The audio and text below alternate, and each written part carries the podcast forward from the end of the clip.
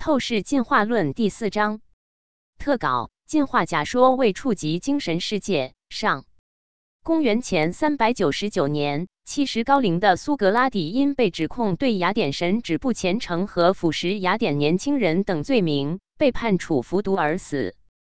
一千七百八十七年，法国画家雅克·路易·大卫 （Jacques Louis David，一七四八至一八二五）根据这段历史。创作了一幅古典油画《苏格拉底之死》，法语 La mort de Socrate。画中的苏格拉底面部明亮，没有流露出委屈、恐惧或伤心。他相信灵魂不死，一手指天的手势透露出不为生死所动的坚定。他一边从容不迫地把右手伸向毒汁，一边一如既往地和弟子等人讨论哲学，只不过这次换成了关于死亡的主题。古典油画《苏格拉底之死》中，面对死亡的苏格拉底镇定自若。此油画现藏于纽约大都会艺术博物馆。公有领域，两千四百多年前的哲学家苏格拉底面对死亡的平静镇定、视死如归的非凡气度，给人留下了深刻的印象。他为什么能做到这样？因为苏格拉底认识到，人不仅仅是肉眼所看到的这个物质身体，人的精神独立于肉体而存在。人死并非生命的终结，人的肉体虽然死亡，但是人的精神仍然存在，在肉眼看不到的空间中存在。人是同时具有物质身体和精神两种属性的完整生命。物质身体包括肌肉、骨骼、五官、四肢等肉眼可见的结构，而精神则涵盖了思想。情绪、情感、性格、道德等许多方面，无数科学研究已经有力的证明，人的精神不仅存在，而且还无时无刻不在影响着人的身体健康。我们在前面三章从生物学的角度否定了达尔文“人是猴子变的”的假说，他的假说还有一个重要的缺失，即完全忽略了人的精神特性。一个人如果因疾病失去了身体的某些器官的结构或功能，这个人照样存活；而失去了精神的人，就不是一个活着的人了。比如，植物人在医学技术的帮助下可以维持生命活动，但精神已经消失，这样的人只剩一个躯壳。从躯壳的角度看，这个人没有死亡；但是从精神的角度看，这个人已经不复存在。达尔文忽略了人精神的存在，也忽略了人作为一个生命的本质。提到精神，人们受眼见为实的唯物观的影响，往往认为精神是一种与物质相对立起来的非物质的东西。但实际上，精神是一种物质，它与物质的内涵不仅不对立，而且还是同一种属性的东西。人的精神是一种实实在在的微观物质。人的眼睛看不见精神，但精神能被科学仪器检测到，能遗传，能被身体所记忆，甚至能随着器官移植被转移。有这样一个真实的科学研究案例：一名十六个月大的幼儿叫杰瑞，不幸溺水身亡；另一名七个月大的幼儿叫卡特，患有一种罕见的法洛四联症，需要器官移植才能继续生活。卡特被植入了杰瑞的心脏。在卡特接受杰瑞的心脏后，每当杰瑞的母亲和卡特相处，他都能感受到杰瑞仍然活着，而卡特的母亲则感受到了儿子已经不是原来的那个儿子。科学家分析了大量的这样的案例之后，得出结论：我们的思想或性格也像一种物质，被储存在我们的身体器官中。换句话说，我们的身体只是我们精神或思想这类物质的载体而已。如果精神不是一种物质，怎么能被我们的身体的大脑或心脏等器官储存，甚至被转移呢？修女研究项目是一项经典的关于阿兹海默症的研究。该研究发现，一些人即使脑部已经相当退化，却终其一生都没有出现失智问题。玛丽修女就是其中典型的一位。尽管她的大脑有大量的阿兹海默症的典型病变，例如神经元纤维缠结和老年斑块，可是他在一百零一岁去世前仍然拥有很高的认知测试成绩。修女研究项目说明，当大脑结构上发生病理改变，该大脑的功能性衰变不一定会发生。人的精神状态不是必然由肉体决定的，而且似乎还可以帮助抵御结构病变的后果。一九八零年，《科学 Science》期刊讲述了一个惊人的医学案例：一位大学生成绩优异，获得过一等数学荣誉学位，他的智商达一百二十六，也有完全正常的社交能力。有一次，医生注意到他的头部略微大于正常人水平，给他做了一个大脑扫描。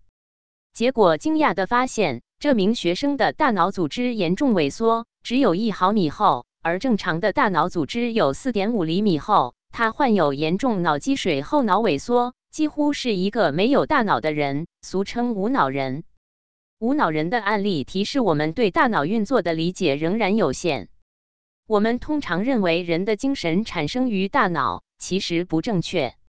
如果人的意识、认知能力、智慧不来自于大脑，那么人的意识究竟从何而来？神经科学家提出了人体有看不见的深层大脑，意识可能以某种极其微小的亚原子形式被储存，而这些物质成分对生化学家和生理学家而言还是未知的。或许它被存储在我们的身体之外。荣获一九六三年诺贝尔生理学或医学奖的澳大利亚神经生理学家埃克尔斯爵士非常肯定地回答了这个问题：人类拥有一种非物质的、独立于大脑的意识——灵魂。灵魂可以从肉体之中脱离出来。如果把大脑比喻成一台电脑的硬件和主要的软件，精神就可以比喻成操作电脑的主人。精神就像一个司令官。通过给大脑输入信息指令的方式指挥大脑运作。精神与肉身的关系就像木偶戏，舞台上的木偶人在表演，观众看见的是舞台上肉身的表演，而真正起作用的是在后台操控木偶的那个精神。精神不仅具有物质属性，还具有独特的能量属性，能影响人体能量场。现代科学研究证明，人体存在能量场。当恋人之间十指相触时，指尖发出的辉光会产生闪电般绚烂的连结。当你对着亲密的另一半说“我爱你”时，一团物质能量随即从你的胸口释出，飞向另一个人。这听起来像魔幻电影般的场景，却是实实在在的物理现象。人不同的正负情绪都能影响人体能量场。摇滚音乐对人体的能量场有负面伤害。古典音乐会对人的能量场产生正面的影响。精神作为人体的重要组成部分，也在时时刻刻影响着人体的物质结构，影响着人的健康。不仅压力影响健康，而且人的思想、性格和道德观念都能影响人体健康。研究证明，一个人如果具有善良、为他诚实的心态，身体的免疫力和健康状态往往会比较好。如果能经常思考人生的目的和意义，则能增强免疫力，减少心血管疾病发生率和病死率，有助于长寿。积极向上的精神状态，特别是良好的道德价值观，能够增进健康，对于生命具有重大的作用。而达尔文的错误的进化假说，不仅有十三个方面的错误。还忽视了构成人体的重要成分——精神有维系人生命健康的至关重要、不可或缺的作用这一关键事实，也就忽视了人生命的本质。我们一起来探索进化假说未触及的但却实实在在存在的人体的重要组成部分——人的精神世界。一、进化假说忽略精神。人是同时具有物质和精神两种属性的完整生命。物质身体包括肌肉、骨骼、五官、四肢等肉眼可见的结构，而精神则涵盖了思想、情绪、情感、性格、道德等许多方面。实证科学主要局限在人眼和人类现有探测工具所看到的这个物质世界中来研究人体生命。这个过程随着技术的发展也在不断更新。但人们对精神现象的认识远远落后于对通常物质的研究。达尔文进化假说虽然貌似科学假说，但我们在前面三章已经清晰地指出了其存在的种种问题。其实它本质上完全违背了尊重事实等基本的科学原理。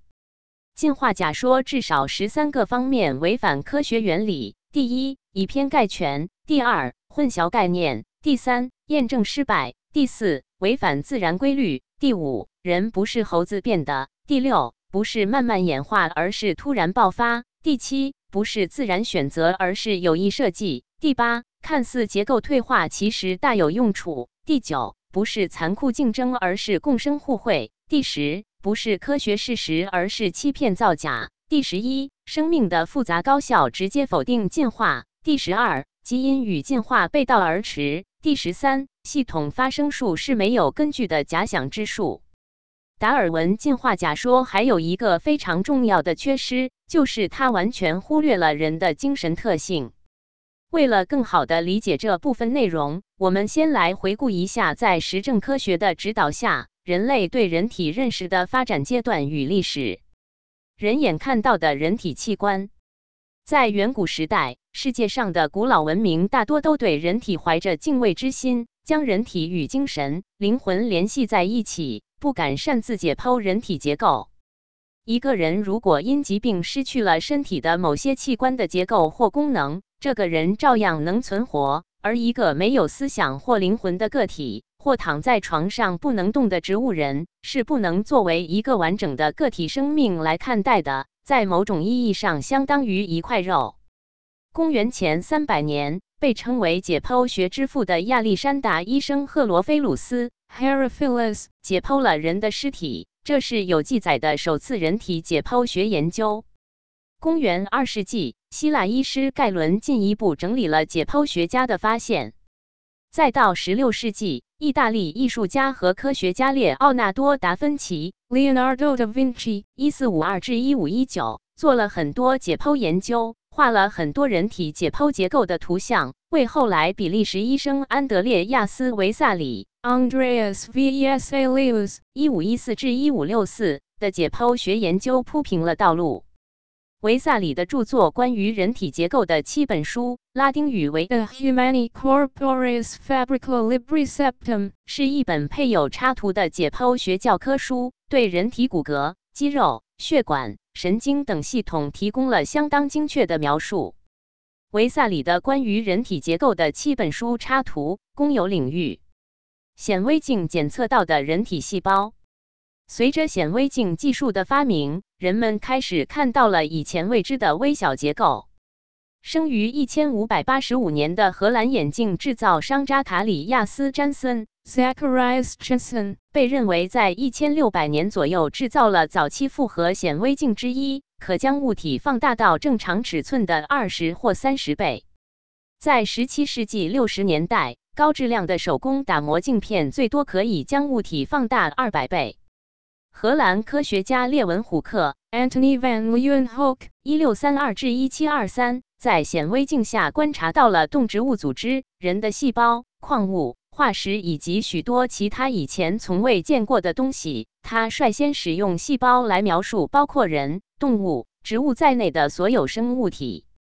从十九世纪三十年代开始，随着显微镜的不断升级换代，仪器的分辨率大大提高。德国植物学家马蒂亚斯·雅各布·施莱登 （Matthias Jakob Schleiden，一八零四至一八八一）和德国生理学家西奥多·施旺 （Theodor Schwann，一八一零至一八八二）在一八三八至一八三九年开始认识到细胞是所有生物组织的基本单位。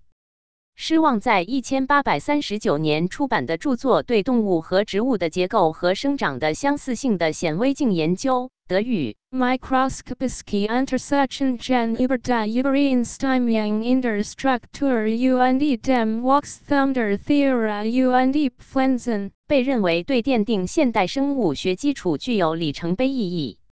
德国病理学家鲁道夫·维尔肖 Rudolf Virchow 一八二一至一九零二首次应用细胞理论来解释疾病对身体器官和组织的影响。提出疾病不是在器官或组织中出现的，而是主要在细胞中出现，开创了现代病理学的新概念。他也因此被称为现代病理学之父。达尔文那个年代的人对人体结构的认识，主要来自于人肉眼所看到的器官层面上的知识。那时也才刚刚打开对微观领域认识的大门。细胞，人们对更微观的结构知之甚少。人们借助显微镜，从肉眼可见的器官层面看到了细胞层面。应该承认这是一个进步。可是，没有任何一台显微镜能够帮人们看到细胞层面上的人体全貌。实证科学方法论指导下的研究，越微观、越细节，就会越失去整体。这是实证科学与生俱来的先天缺陷所导致的。德国生理学家西奥多失望在显微镜下看到的细胞的图片，公有领域更微观的人体结构。随着对物质世界一直不间断的探知，人们对人体概念的认知也开始进入到越来越微观的领域。到了近代，随着电子显微镜技术和现代分析生物学技术的发展，人们又进一步发现细胞是由各种各样的分子组成的。生物分子包括蛋白质、核酸等，还有水分子、无机盐等等。比如我们大家所熟知的蛋白质分子是由二十种氨基酸分子组成，每一种氨基酸分子都是由氨基 NH2、和羧基 COOH 及其他的原子连结而成。核酸的基本结构为核苷酸，每一个核苷酸分子由一个五碳糖、一个含氮碱基和一个或多个磷酸基团组成。一千八百零八年，现代原子理论发展的先驱，英国气象学家和化学家约翰·道尔顿 （John Dalton，一七六六至一八四四）在其发表的《化学哲学的新体系》（New System of Chemical Philosophy） 中提出了原子理论，认为所有的化学元素都是由一种非常小的无法分割粒子——原子组成。同种元素的原子具有相同的大小、质量和性质。但由于客观技术条件的限制，道尔顿无法阐明原子本身的结构。直到基本粒子被发现以及量子的概念被引入后，现代原子理论模型才被逐步建立。一千八百一十一年，意大利物理学家阿莫迪欧·阿伏加德罗 （Romano Amadeo Carlo Avogadro，一七七六至一八五六）提出，分子是决定物质的最小单元，分子是由原子构成的。并与道尔顿的原子论形成了解释物质微观构成的原子分子学说。他提出阿伏加德罗定律，认为在同温同压的条件下，等体积气体含有等量的分子。一千八百六十九年，俄国科学家门捷列夫（一八三四至一九零七）发表元素周期表，排列出一共一百一十八种已确认存在的原子。所以，不管是蛋白质分子还是核酸分子，都是由各种各样的碳原子 C、氢原子 H、氧原子 O、氮原子 N 等等原子组成的。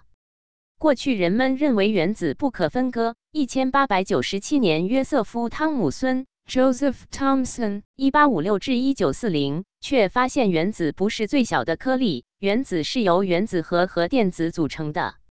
后来人们又发现原子核又是由中子、质子组成的，而后来又发现了更微观的粒子，比如夸克、中微子等等。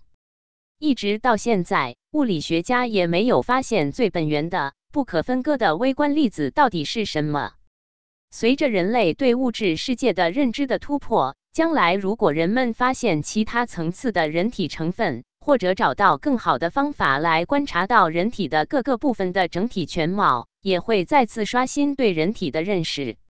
实证科学的局限性，按照现代物理学目前的发展速度和技术手段，再过多少年人类才能真正认识人体的本源物质和人体的全貌呢？何况现代物理学已经遇到了一个技术瓶颈。再想往前突破，进入更微观的物质世界，似乎非常困难。就像一个人钻到了牛角尖里面，走到了一个死胡同里了。人类也到了一个应该反思科学研究方法论的关键时刻。眼见为实，眼见为实的指导思想下建立起来的实证科学，具有与生俱来的方法局限性。任何物体。人们首先要看到或用显微镜、望远镜等仪器探测到，才会去研究它，否则就不承认其存在，更谈不上研究了。这种方法具有显而易见的局限性，比如用仪器来探测物质世界时，只能探测出仪器测量精准度范围之内的东西。如果用一个最小刻度是一毫米的米尺，是测量不出一个一微米、一纳米的物体的大小的。所以，人们在用现有的实证科学手段探索生命奥秘或客观世界的过程中，难免会失去真实存在的但又无法被人类检测到的客观物质成分。在这一点上，任何一个具备真正科学精神的求实的科学家都不会否认这个显而易见的事实。失去整体，现代生物学体系的核心思想采用了哲学中的还原论 （reductionism），它被描述为一种探索知识的哲学立场，将复杂系统解释为其各部分的总和。在生物学背景下，还原论意味着试图根据生化过程和分子过程来解释所有生物现象。二十世纪下半叶开始。分子生物学中应用还原论方法之后所取得的成功是不可否认的，但还原论不能实现对人体整体层面的全面认识。目前没有理想的仪器或检测方法能帮人们了解人体整体的全貌。掌握局部不等于了解整体。人们可能见过这样的现象：硬币能被水的表面张力支撑，不会沉入水底。一旦将硬币推入水表面以下，它就会沉入水中。昆虫能在水面上行走，像在舞台上表演，这就是表面张力 （surface tension） 现象，也就是接近球形的液体表面仿佛就是被拉伸的弹性膜，有一种弹力。我们了解水分子的结构，但是我们无法通过单个水分子的结构知识来预测表面张力。这种表面张力是反映液体分子涌现行为 （emergent behavior） 的宏观现象。斯图尔特·考夫曼 （Stuart Kaufman） 等理论生物学家强调，复杂系统具有产生新特性的能力，而这些新特性是无法通过检查单个组件去预测的。古希腊哲学家亚里士多德 （Aristotle） 指出，整体大于部分之和。斯穆茨 （Smuts） 后来创造了“整体论”一词，表示自然界中通过创造性进化形成大于部分之和的整体的趋势。整体论带动下的整体医学 （Holistic Medicine） 的兴起，让人们获得了从整体全局的视角看待生命的新机会。系统生物学 （Systemic Biology） 与还原生物学形成鲜明对比。前者是通过将各个部分组合在一起来了解有机体在组织和细胞水平上的更大全景。分子生物学的中心法则 （DNA、mRNA、蛋白质）不会被推翻，但它肯定已经被扩展。DNA、mRNA、蛋白质、蛋白质相互作用途径网络、细胞组织、生物体群体生态。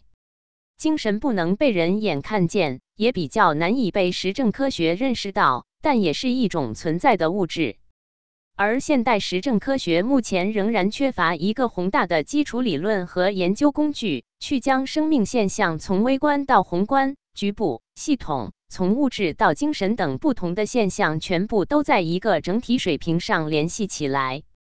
传统文化对人体精神和能量的研究，生命的复杂程度远远超出了实证科学所能证明的范围。基于实证科学基础上的现代医学也逐渐显示出它的弊端。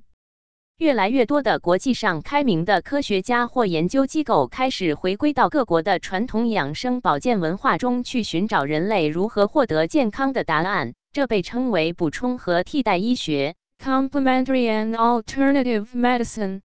传统文化对人体的认识，尤其是对人体精神奥秘的研究，走的是截然不同的路线。比如内省、冥想、打坐、入定，它不依赖于外在的仪器设备，而是直接针对人体生命来研究人体的精神和能量。冥想、打坐的健身效果，近几十年来，西方发达国家研究传统冥想、打坐的健康益处的兴趣越发浓厚。越来越多的科学研究证实了传统健身方法对身体健康的益处。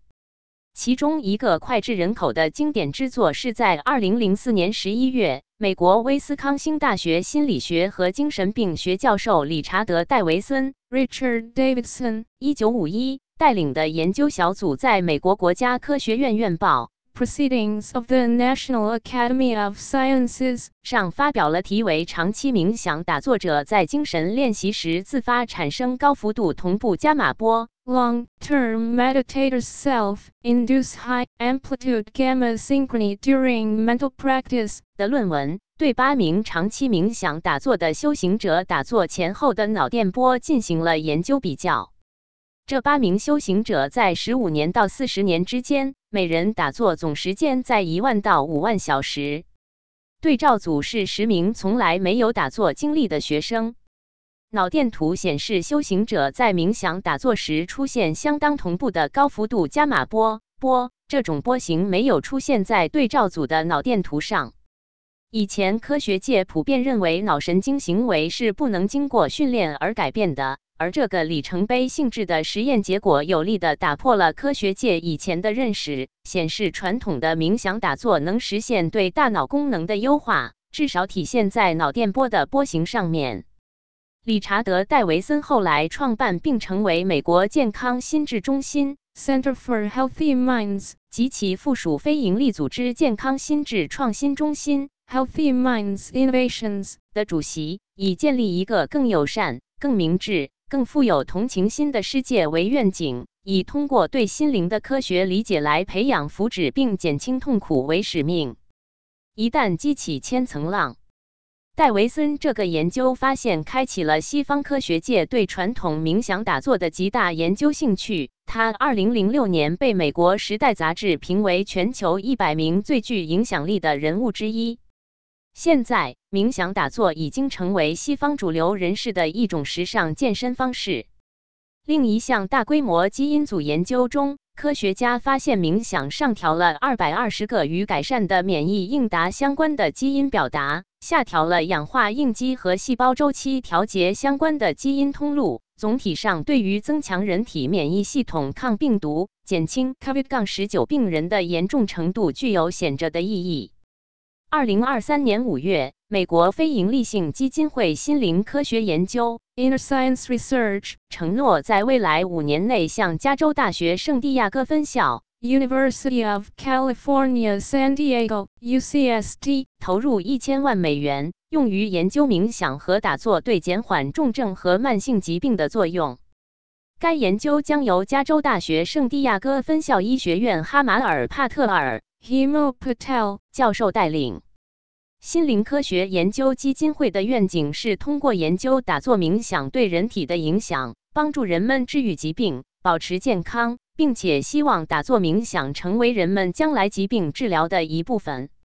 经络存在的客观证据，早在两千五百多年前的《黄帝内经》就描述了经络在人体的分布，直到今天。经络理论仍然是指导中医针灸临床实践的重要理论依据。以前，西方医学常常因为在解剖学的层面上无法证实经络的存在而否定中医。最近，越来越多的新的现代科学研究成果展示了经络存在的客观证据。二零二一年四月，医学期刊《循证补充和替代医学》（Evidence-Based Complementary and Alternative Medicine）。发表论文，题目为“用荧光染料对心包经络的体内可视化观测 （In vivo visualization of the pericardium meridian with fluorescent dyes）”。在这篇论文中，美国哈佛大学、中国中医科学院针灸研究所等机构的科学家首次清晰观察到沿人体经络穴位迁移的连续荧光线，为中医经络的存在提供了强有力的佐证。该团队使用激光对荧光素钠进行激发拍照，以获取荧光剂在体内的迁移轨迹。结果显示，轨迹沿着心包经的相邻穴位发展，从内关穴到间室穴，再到曲泽穴，与心包经穴位重合，形成稳定的经络线。这个研究招募了十五名受试者，做了十九次在穴位 PC 六内关注射荧光素的试验，其中十五次。百分之七十九曲池沿着与心包经密切匹配的经络路线缓慢扩散。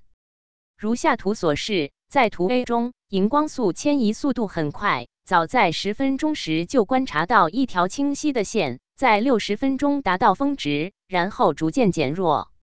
在图 B 中，迁移速度较慢。值得注意的是，在图 B 中，PC 三曲泽处的荧光先于 PC 三和 PC 四细门之间的线性路径出现，显示出曲泽穴位不同寻常的聚集荧光素这种能量物质的特性。这与中医学对于曲泽穴位的特性的描述具有异曲同工之妙。图为荧光素沿人体经络穴位迁移，荧光素迁移速度很快。早在十分钟时就能观察到一条清晰的线，在六十分钟达到峰值，然后逐渐减弱。E t l e c a m 二零二一 https: 冒号斜杠斜杠 do 点 org 斜杠一零点一一五五斜杠二零二一斜杠五五八一二二七。图 B：荧光素沿人体经络穴位迁移。PC 三曲泽处的荧光先于 PC 三和 PC 四之间的线性路径出现。显示出曲泽穴不同寻常的聚集荧光素这种能量物质的特性。Li e t l e c a m 二零二一 https: 冒号斜杠斜杠 do 点 org 斜杠一零点一一五五斜杠二零二一斜杠五五八一二二七。曲泽穴位是隶属于手厥阴心包经的合穴。所谓合穴，根据《黄帝内经》记载，所入为合。也就是指在经脉流注方面，好像各处的江河汇合流入大海一样。通过对比超声成像和红外成像，排除了荧光线沿血管流动的可能。研究人员又设计了同时注入荧光素钠和主要用于淋巴造影的造影剂银朵青绿的实验，也排除了荧光线是淋巴管的可能。这是首次在人体中采用全新的示踪方法获取到经络轨迹。二、精神是一种物质存在。一提到精神，人们受眼见为实的唯物观的影响，往往认为精神是一种与物质相对立起来的非物质的东西。但实际上，精神是一种物质，它与物质的内涵不仅不对立，而且还是同一种属性的东西。生活中的很多常识，其实可以启发人们思考、推理出精神的物质属性。人们都重视人与人之间交往所产生的第一印象，认为第一印象重要。如果给对方留下的第一印象不好，以后很难改过来。一个人对另一个人的看法，觉得他好还是不好，不是简单的思考层面的事，这是一种物质，具有时间和空间上的物质表现。而且这种物质形成之后，可能会持续很久，都消除不掉。如果精神不是物质，为什么几秒钟的第一印象这么难以抹掉呢？俗话说：“江山易改，本性难移。”人的性格一旦形成，一辈子恐怕都难以改变。性格是人在成长过程中逐渐形成的稳定的思维习惯。如果精神不是物质，为什么性格会如此难以改变呢？再比如，人们常说好孩子是被肯定、赏识出来的。经常用正面的心理暗示，用善的方式教育和鼓励孩子，孩子可能就真的变得越来越优秀、自信。反之，如果总是用负面的方式批评、指责孩子，孩子可能会慢慢变得自卑，甚至自暴自弃。其实，家长对孩子的看法也都是精神层面的物质，会进到孩子的物质空间场里，影响孩子一生的成长。其实物质也有很多层面的内涵，包括分子、原子、电子、质子、夸克、中微子。到现在，最微小的物质究竟是什么？物理学家也没有完全认识清楚。既然到现在物理学家也给不出一个精准的物质的定义是什么，我们怎么能武断的认为精神不是物质呢？况且还有很多很多极其微观的物质，人眼看不到。仪器也探测不出来，但却是存在的。所以，人的精神虽然看不见，但的确是一种实实在在的物质，而且还是一种独特的微观物质。它具有基本的物质属性。很多的研究证明了精神能被检测，被感知、被身体记忆，甚至随着器官移植被转移。精神还能影响人的遗传物质 DNA，还能遗传。脑电图被检测到的精神，人的精神活动确实可以被记录和检测，特别是在脑神经科学和心理学领域，科学家已经开发出许多技术来研究和理解人类的大脑功能及心智活动。一九二九年，德国生理学家百格 （Hans Berger，一八七三至一九四一）首次在人头骨上记录到一种电波活动，是人脑中神经细胞的放电过程。这是人类史上第一次发表脑波记录。主要原理是由于神经细胞进行周期性放电，产生动作电位和相关的电磁场而形成的。人脑有大约一千亿个神经细胞。就像有大约一千亿个电磁场发射器。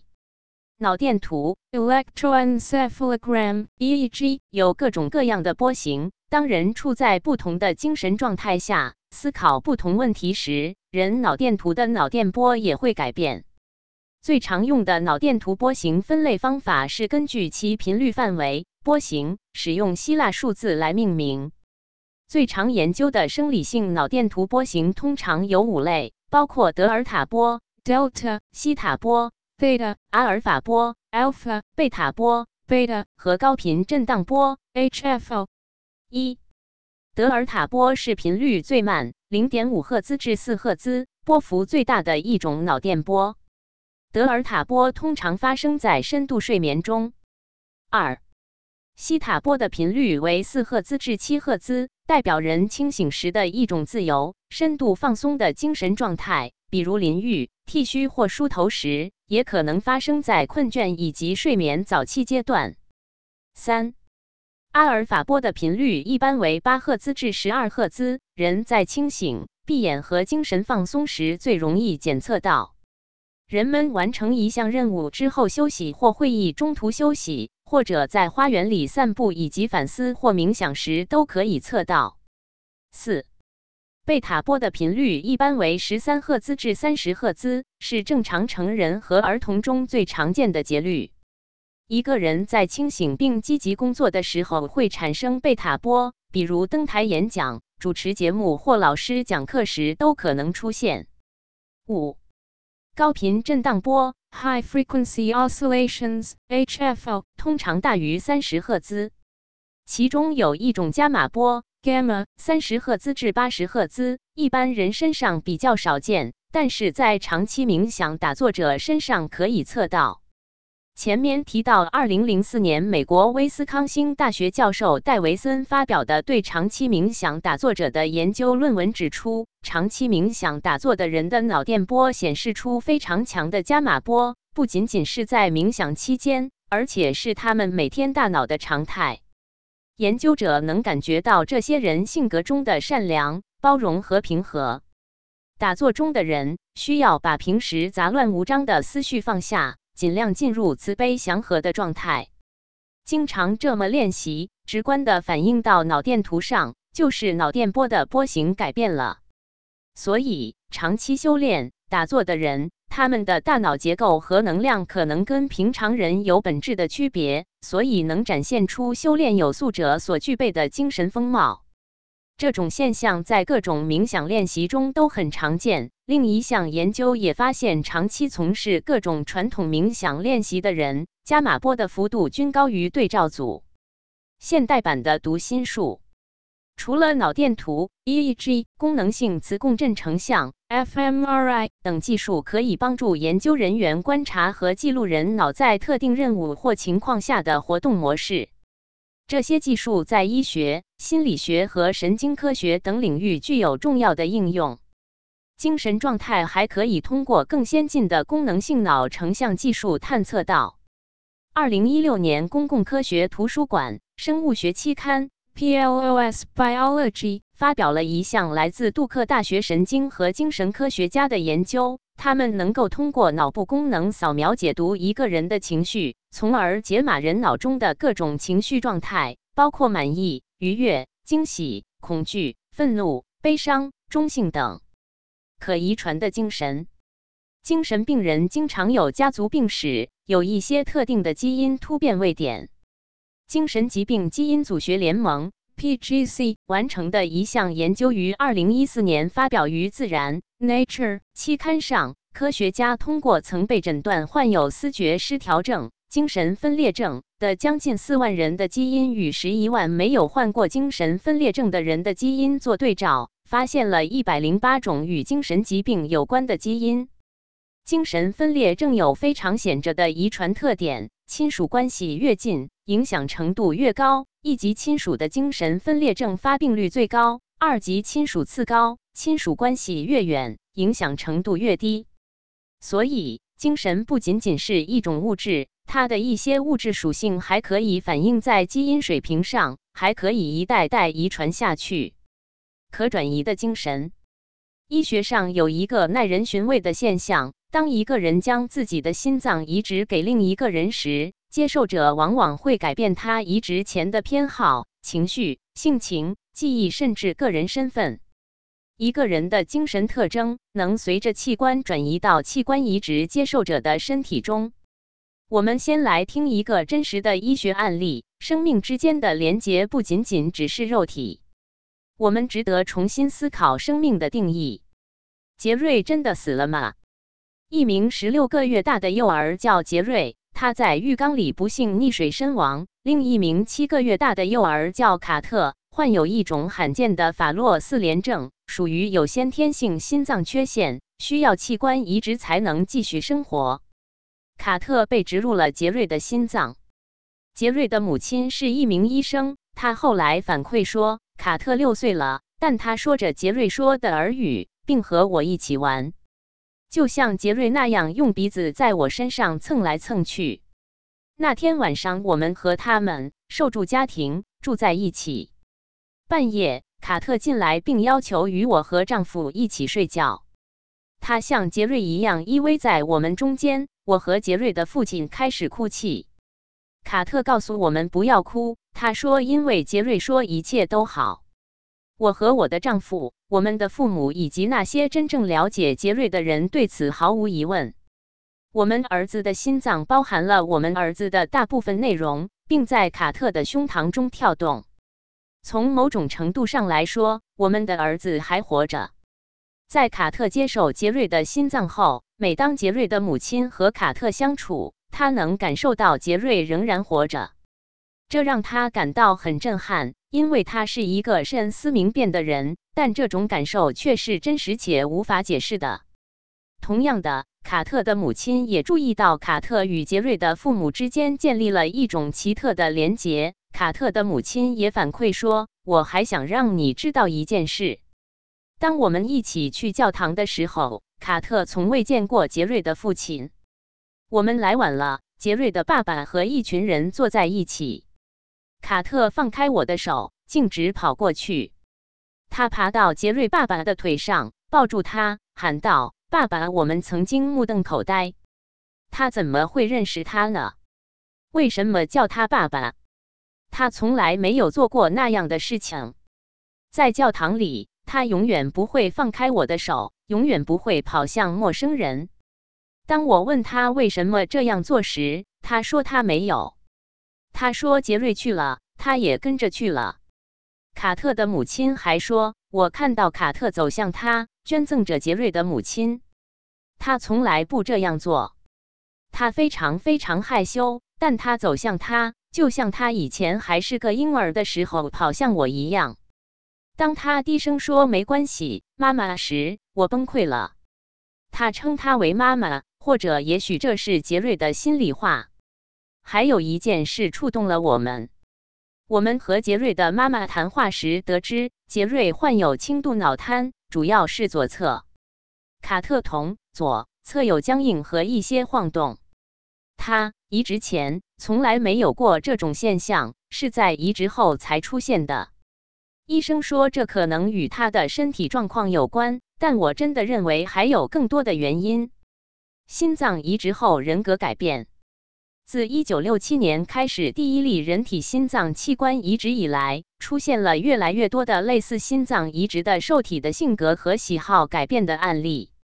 两千年，夏威夷大学护理学教授保罗·皮尔索尔 （Paul Pearsall） 博士系统分析并发布了接受心脏移植之后精神特质改变的现象。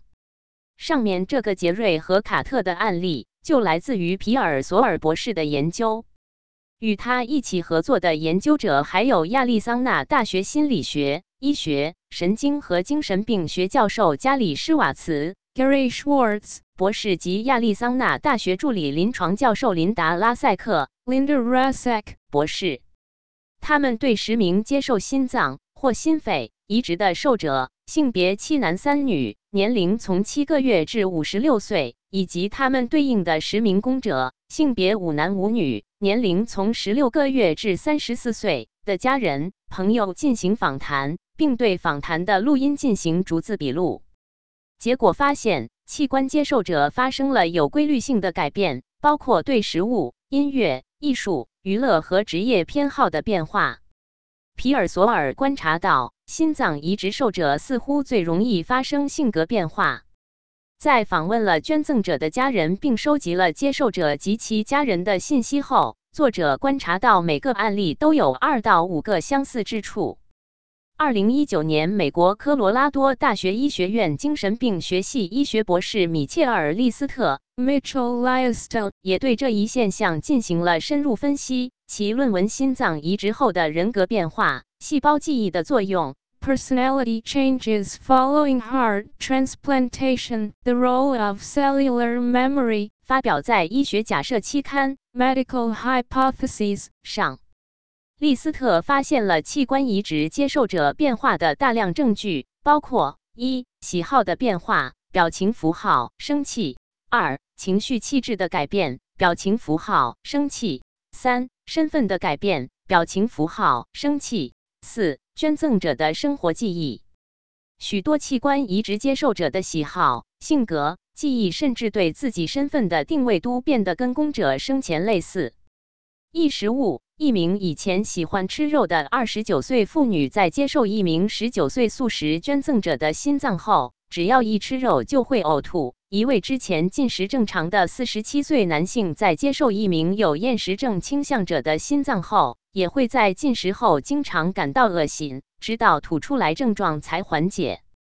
二音乐，一名以前不会演奏音乐的十八岁女孩，得到一名弹吉他的男孩的心脏之后。感觉必须要学习弹吉他。一名以前讨厌古典音乐的四十七岁白人男性，接受了一位才华横溢的音乐家的心脏，开始喜欢古典音乐。三艺术，一个从没想去博物馆的二十五岁男研究生，接受了一位二十四岁女风景画家的心脏之后，突然变成了艺术狂热者。四运动。一名以前喜欢游泳的九岁男孩接受了一名死在游泳池中的三岁女孩的心脏后，对水产生了厌恶。五性格，一个心脏接受者说：“新的心脏改变了我，我得到的新的那个人是一个平静的、不忙乱的人，他的感觉现在已经传递给我了。”六身份，上面讲述的杰瑞和卡特的案例就属于身份的转变。一个五岁的男孩在没有预先被告知的情况下，知道他的捐赠者的名字和死亡的所有细节。一位十九岁的心脏接受者在接受了另一位同年龄的女孩的心脏后说：“我把她当成我的妹妹。我在晚上或难过的时候和她聊天，我感觉到她在回答我。我能感觉到她在我的胸口。我把左手放在那里。”然后用右手按它，就像我可以和它联系一样。七与捐赠者相关的姓名和感官体验感知的记忆，例如一名捐赠者被枪击中面部而死，接受者则梦见自己脸上闪过热光。利斯特发现，心脏移植接受者最容易发生这种变化。他认为大脑和心脏之间具有某些相似性。心脏中复杂的神经元系统通常被称为心脑。研究者认为，心脏移植接受者精神特质的变化用细胞记忆解释起来比较合理。医学假设的文章还讨论了心脏移植后的精神特质变化的原因，认为心脏移植后受者获得供体人格特征是通过细胞记忆的机制产生的。并提出了六种类型的细胞记忆机制，有六种可能的记忆存储机制：表观遗传记忆、DNA 记忆、RNA 记忆、蛋白质记忆、心内神经记忆和能量记忆。如果精神本质上不是一种物质，不能转换为我们这个物质世界的物质成分，怎么能被我们的身体的细胞和器官等物质结构记住呢？在获奖作家詹妮弗·弗雷泽 （Jennifer Fraser） 撰写的一篇科学美国人 （Scientific American） 文章中有证据表明，细胞记住的东西远比我们认为的要多。他指出，许多细胞记忆存在的证据相当明确。我认为是时候应该让我们抛弃关于细胞能够做什么的先入为主的观念，而不是抛弃出乎意料的实验结果。I think it is time for us to throw preconceived notions of what cells are capable of out the window, rather than unexpected experimental results. 美国达拉斯医院医学城前任主任、探索科学与健康杂志的编辑拉里多西 （Larry Dossey） 博士提供了除了细胞记忆假说之外的另一种解释，即非本地意识 （non-local mind）。 这指的是一种超越特定空间点和时间点的精神存在。这种精神存在超越了时间空间的限制，不受限于身体或大脑。作者认为，这种理论还能帮助解释转世轮回现象。转世轮回中的记忆和特质，在没有器官移植的情况下，可以从一个人的身体传承到另一个人身上。这提示出，器官移植可能只是附带而非必要条件。真正的传承是通过非本地意识实现的。科学家解释说，我们的思想或性格也像一种物质，被储存在我们的身体器官中。换句话说，我们的身体只是我们精神或思想这类物质的载体而已。如果精神不是一种物质，怎么能被我们身体的大脑或心脏等器官储存、记忆甚至转移呢？精神的这种物质属性非常重要。只有当我们都能了解并认清精神的物质本质，我们才能最终解答人类起源的终极问题：我们人到底是从哪里来的？三、精神相对独立于大脑而存在。精神作为一种物质，是人体不可分割的重要组成成分。作为一种特殊的物质，精神有一个显着的特征，具有相对独立性。可以相对独立于大脑而发挥功能，甚至脱离人的身体而独立存在。修女研究的启示。为了探讨西方社会阿兹海默症 （Alzheimer's disease） 的发生机制和预防方法，美国流行病学家大卫斯诺登 （David Snowden） 博士于1986年开始主持了一项经典的修女研究。这是一个长达三十年的纵向研究。这项研究选择了六百七十八位美国罗马天主教圣母学院的修女作为参与者，因为她们有相似的生活方式、饮食习惯、教育程度和医疗保健，并且愿意在死后捐赠自己的大脑供科学家分析。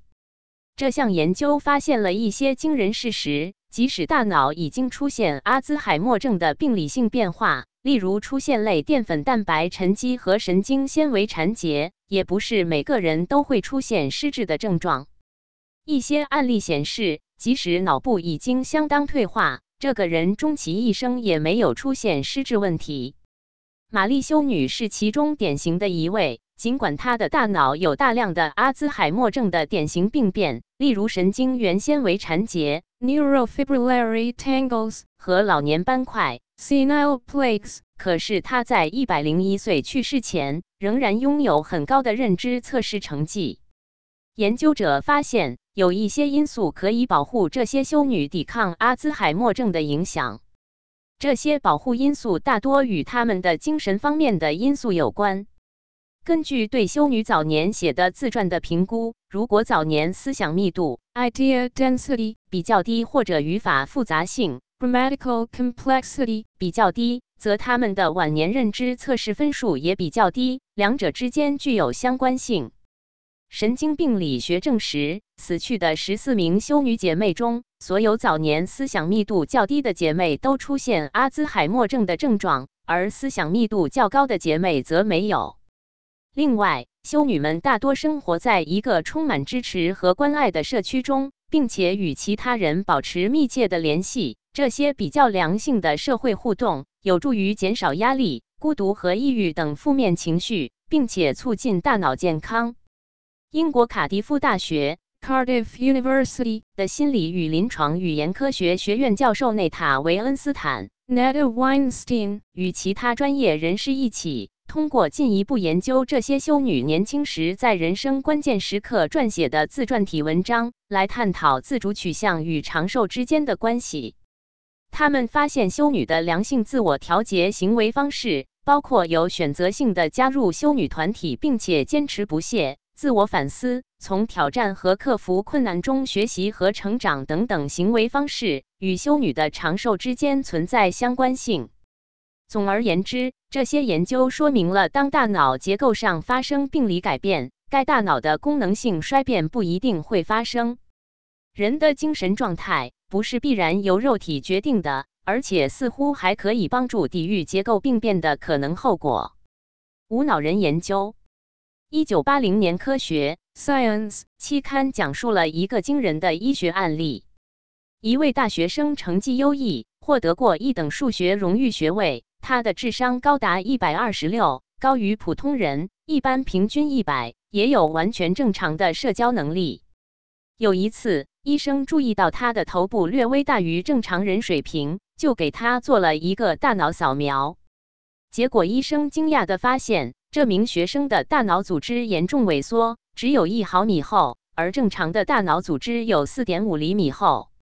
这学生患有严重脑积水后脑萎缩。几乎是一个没有大脑的人，俗称无脑人。正常人的头颅内有左右脑和脑脊液。脑脊液是一种在脑和脊髓内合成并且不断循环的透明液体。但是有一群人得了一种叫做脊柱裂的病，导致脑脊液在大脑中只进不出，不断储积在脑内，造成脑积水。大脑的其他组织在积液的压迫下不断变薄。导致正常脑组织被脑脊液取代，严重的患者甚至只剩下非常少量的大脑。这位学生的情况并非个例。英国谢菲尔德大学的儿童医院是世界上最大的儿童脊柱裂治疗中心之一。谢菲尔德大学的神经学教授约翰·罗伯 （John Lorber，一九一五至一九九六）是一位专门研究脑积水的专家。他系统地分析了六百多名脑积水儿童的案例。这些儿童有些病情轻微，有些病情严重到百分之九十五的大脑被水占据。可是他发现，在最严重的脑积水儿童中，竟然有一半人智商大于一百，生活学习跟普通人没有差异。这个系列病例相当引人注目。这些患有脑积水、大脑严重萎缩的人，不仅有正常的社交能力，还能取得优异的学业成绩。虽然罗伯教授的研究成果没有证明人类不需要大脑，但证实了人可以在大脑非常小甚至几乎不存在的情况下继续正常生活，甚至能够有高超的智力。神经学领域中有一个长期被人重视的对侧控制现象，是指大脑的左半球控制着身体的右半边，而右半球控制着身体的左半边。这种对侧控制是由于大脑内部神经纤维的交叉结构所致。这个现象在神经学中是一个重要的理论，帮助我们理解大脑功能和解剖学之间的关系，并在医学诊断和治疗中有重要应用。如果按照这个原理，不对称脑积水病例应该表现出身体对侧功能的不正常，比如瘫痪或痉挛。可令人费解的是，罗伯发现。五十多例出现不对称脑积水的病例中，只有少数人出现预期的瘫痪或痉挛。罗伯报告说，这与我们在医学院学到的一切完全相反。人的意识究竟从何而来？无脑人的案例提醒我们，人类迄今对大脑运作的理解仍然非常有限。我们通常认为人的精神产生于大脑，人的思维全靠大脑在控制。其实是错误的。如果人的意识、认知能力、智慧不来自于大脑，那么人的意识究竟从何而来？有很多神经科学家看到罗伯教授的研究后，提出了人体可能存在看不见的深层大脑，认为大脑的功能并非只是由我们可以观察到的大脑皮层执行的。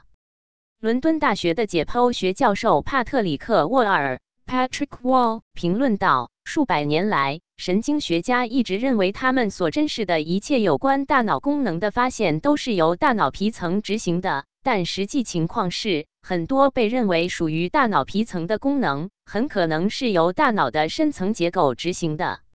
美国哈佛大学附属贝斯以色列医院的神经科医生诺曼·贾许温德 （Norman Geschwind） 认为，毫无疑问，大脑的深层结构对许多功能都很重要。英国利物浦大学神经生理学教授大卫·鲍舍 （David Bosher） 认为，几乎可以肯定。大脑的深层结构比目前认为的更重要。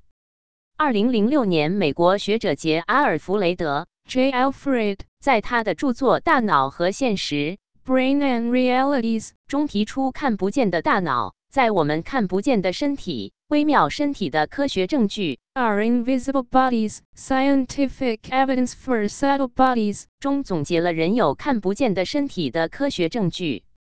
针对无脑人的现象。英国生物化学家唐纳德·阿福斯 （Donald Furstdike） 于2015年提出，意识可能以某种极其微小的亚原子形式被储存，而这些物质成分对生化学家和生理学家而言还是未知的。或许它被存储在我们的身体之外。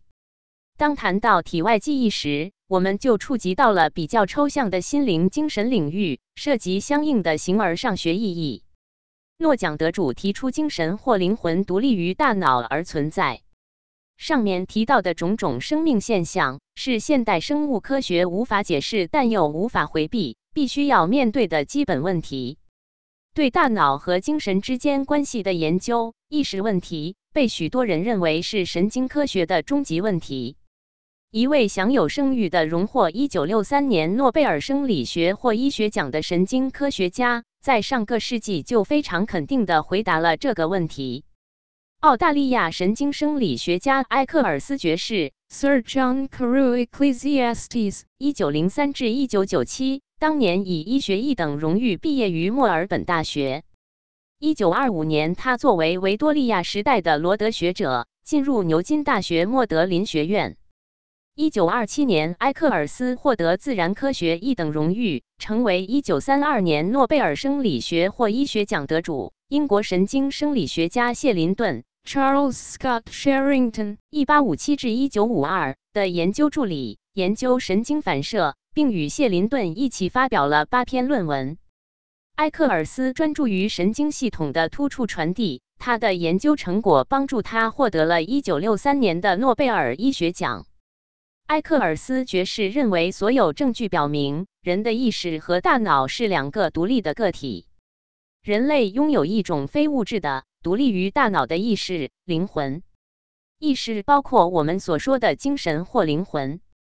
他认为，灵魂和大脑的关系可理解为被造物主创造的两个完全同步的平行运动的手表，证明了造物主非凡的创造力。中国精神病学专家、享受中国国务院特殊津贴的冯志颖教授和刘建勋教授，一九九二年在《中华精神神经科杂志》上发表了一篇对唐山大地震幸存者中的濒死体验的研究。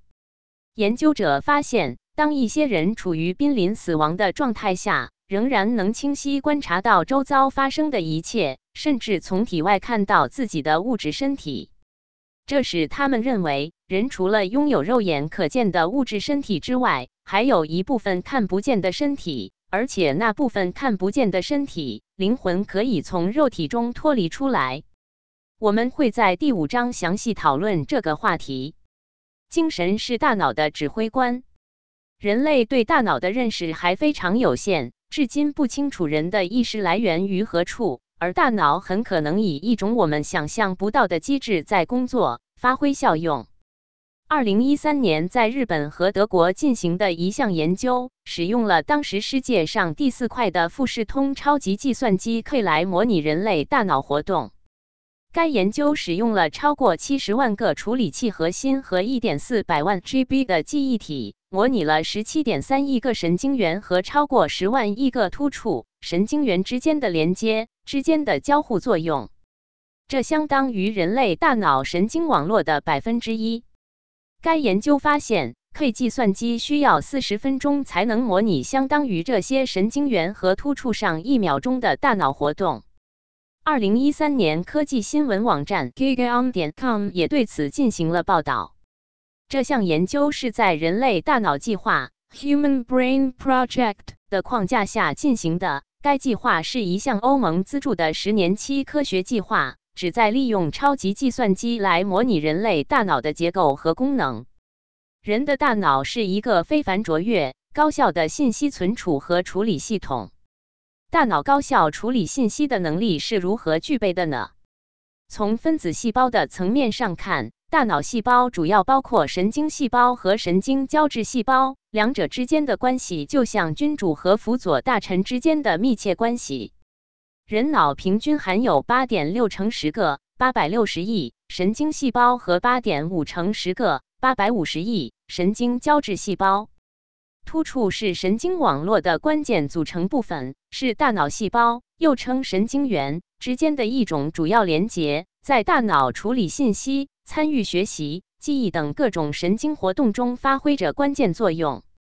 人脑中大约有平均二点四乘十的突触，能以四点三乘十尖峰秒的速率处理信息，从而能够以每秒五点五乘十位 bits 的速度处理数据。超级计算机模拟还只是基于神经细胞和突触之间的电信号。并没有考虑其他影响大脑活动的因素，例如神经元内部和外部的化学物质、基因表达、血液流量等等。大脑这种接受处理信息的能力和蕴藏的智慧，与人工智能显然有天壤之别。其实，人脑和电脑有本质上的区别。大脑的发达显然不是达尔文的进化假说所能够解释的。那么，它是怎么来的呢？从逻辑上分析，要一种远远超越人的智慧的一种高级生命才能设计创造出来。但问题是，为什么人的大脑要被设计成如此高效的处理和加工信息的工具呢？前面提到了精神是一种物质，精神与大脑相对独立，而精神通常通过大脑来控制人体，所以大脑需要高效处理来自精神的信息。而且借助一种目前我们人还想象不到的特殊的机制在运作着。大脑结构虽然可以大部分消失，但因为处理看不见的精神信息的机制仍然存在，所以人还能照样学习、生活和工作。比如前面讲到的无脑人和修女的例子。而在新冠疫情当中，一些新冠患者的大脑被病毒损伤了百分之二至百分之三。就出现了认知障碍等各种症状。一些失智症患者由于部分脑萎缩，生活不能自理。这是什么原因？或许关键区别在于人看不见的深层大脑有没有受到损伤。如果把大脑比喻成一台电脑，精神就可以比喻成操作电脑的主人。精神就像一个司令官，通过给大脑输入信息指令的方式，指挥大脑运作。而来自另一个维度的精神层面的信息非常复杂，需要大脑高效的处理，所以人的大脑必须具有强大的运作能力，才能有效的接受和处理来自精神或灵魂的信息。精神与身体的合作，就像木偶戏，舞台上的木偶好比身体，后台操控木偶的人好比人的精神。人世间犹如一个大舞台，人的身体在舞台中表演。但在后台操控身体的那个精神才是真正起作用的主角。人的精神不可能进化而来。人除了人眼看到的器官结构之外，还有人眼看不到但却实实在在存在的精神和灵魂。既然这些都是人体的组成部分，那么在回答人的起源的问题上，我们就得一起综合起来考虑，而不能仅仅只片面考虑人体的物质结构。但精神和灵魂都被进化假说有意或者无意的忽略或避而不谈。英国化学家和作家大卫·琼斯 （David Jones，一九三八至二零一七）于二零零一年九月在《自然》期刊上发表了一篇评论文章，诙谐地探讨了这个主题。他认为，如果灵魂是进化而来，就会用逻辑推理出令人啼笑皆非的结论。琼斯指出，基因被认为是导致人类和其他动物不同的重要分子基础。那么，人的灵魂是由什么基因编码的呢？人类的基因组已经完全被测序了，为什么一直没有发现一个给灵魂编码的基因呢？